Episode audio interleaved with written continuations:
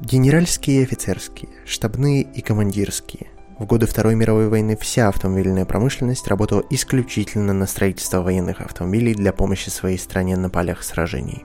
И даже современные марки, которые всем нам хорошо известны и любимы нами, принимали в этом участие, пусть иногда и косвенное. С вами Радио Гитер, меня зовут Арсений Костов, и это подкаст «Генеральские и офицерские».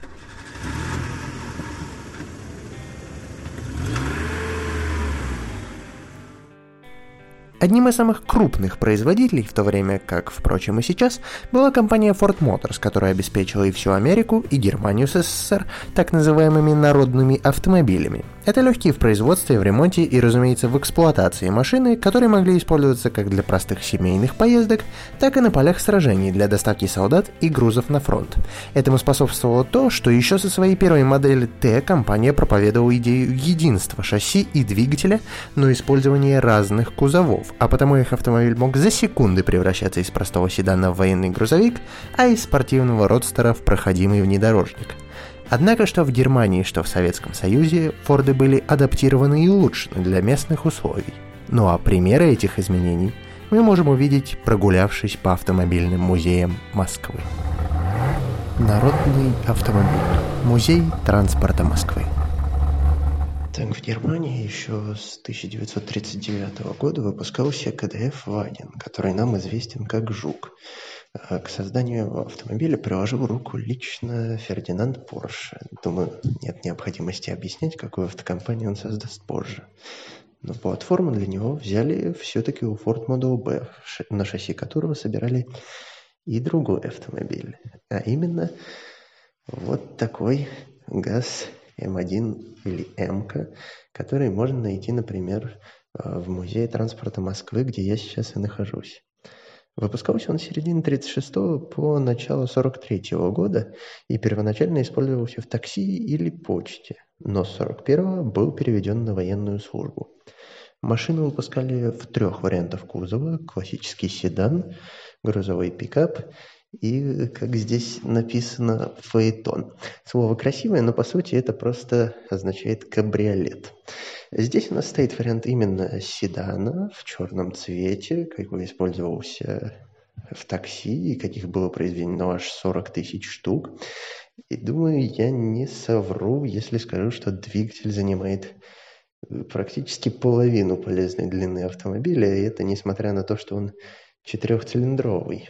Изначально создатели собирались по примеру Форда устанавливать на него V-образную восьмерку, но от этой идеи отказались, возможно, потому что просто не влезло. Все-таки оригинальный Форд, на базе которого строили ямку, и длиннее аж на полметра, и не имеет заднего ряда сидений.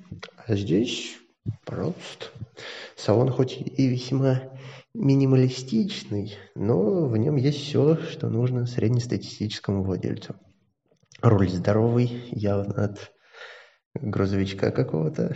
Гигантские приборы, чтобы даже с заднего ряда пассажиры, пассажиры видели, с какой скоростью они едут. И зачем-то педали круглые, очень интересный дизайнерский ход, зато сочетаются и с рулем, и со всем остальным. Сами же американцы, помимо катания на Фордах, в начале 40-х годов начали работу над джипом Виллис, одной из немногих машин, специально подготовленных для участия в боевых действиях. Вообще же, даже в те времена американская экономика старалась работать в первую очередь не на подавление сил общего противника, а с максимальной эффективностью по выдавливанию денег из кошельков всех государств. Адаптировать свои автомобили для работы в условиях боевых действий они не собирались и продавали как есть а потому большинство таких моделей, как Ford GA, Buick Special, использовались исключительно как штабной транспорт, в основном в спокойной тыловой обстановке для доставки военнослужащих, перевозки штабного оснащения и средств связи. Штабной транспорт. Музей мотора войны. Аналогичные Фордом машины, предназначенные исключительно для поездок вне зон боевых действий спокойной тыловой обстановке, выпускались также в Италии и Англии.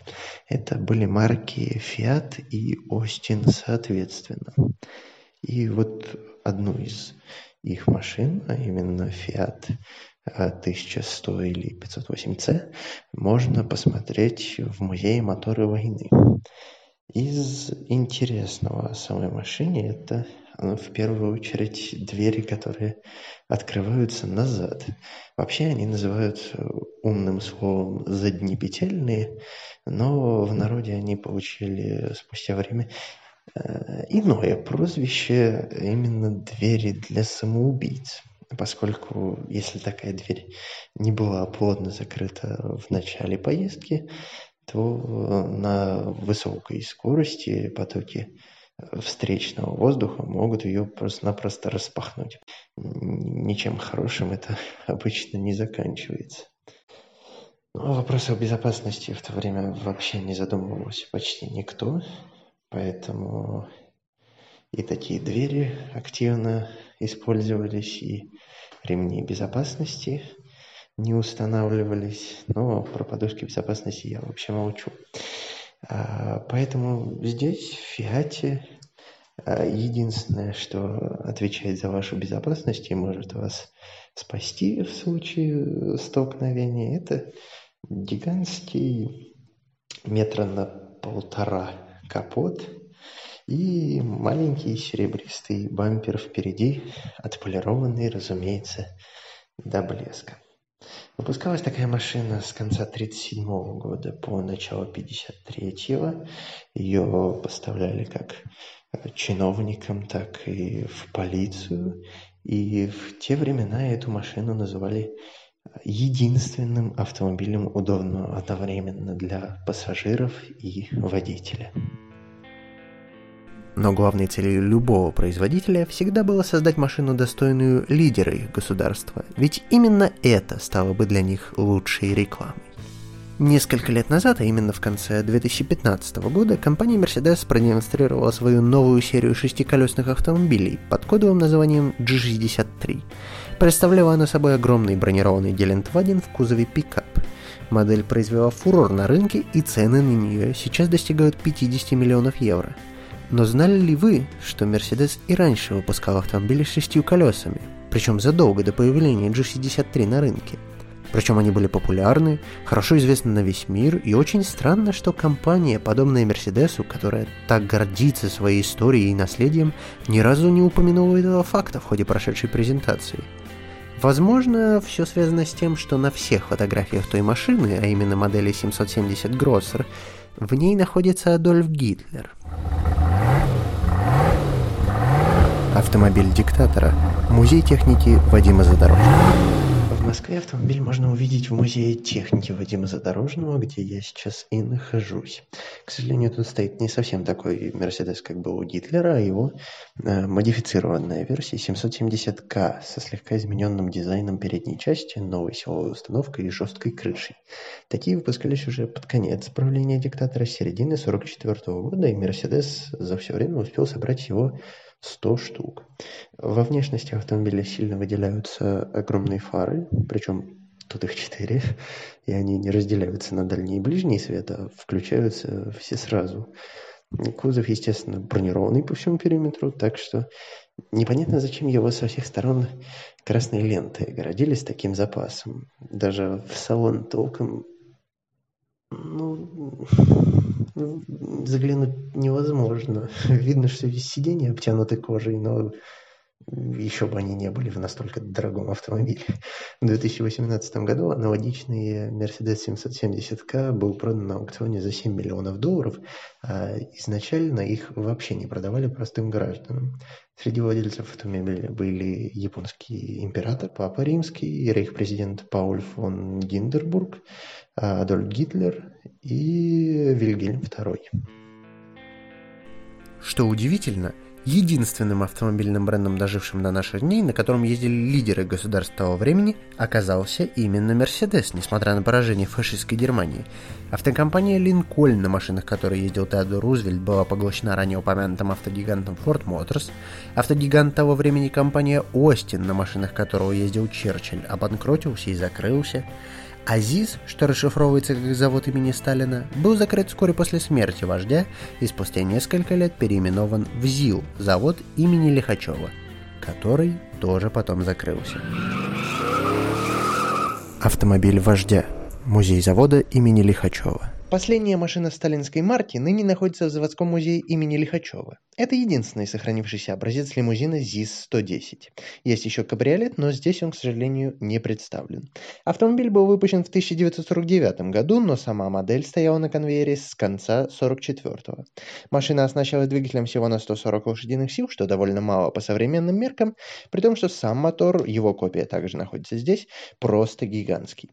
Автомобиль имеет длину в 6 метров, что уже весьма и весьма внушительно, но ощущается он намного больше из-за отсутствия каких-то резких резких скосов и углов. Все линии очень плавные, покатые. Нет боковых зеркал, что интересно, но в целом правительственному автомобилю и не стоит опасаться, что кто-то захочет его опередить. В салон я залезть, к сожалению, не могу, но даже через стекла видно, что это автомобиль для заднего пассажира.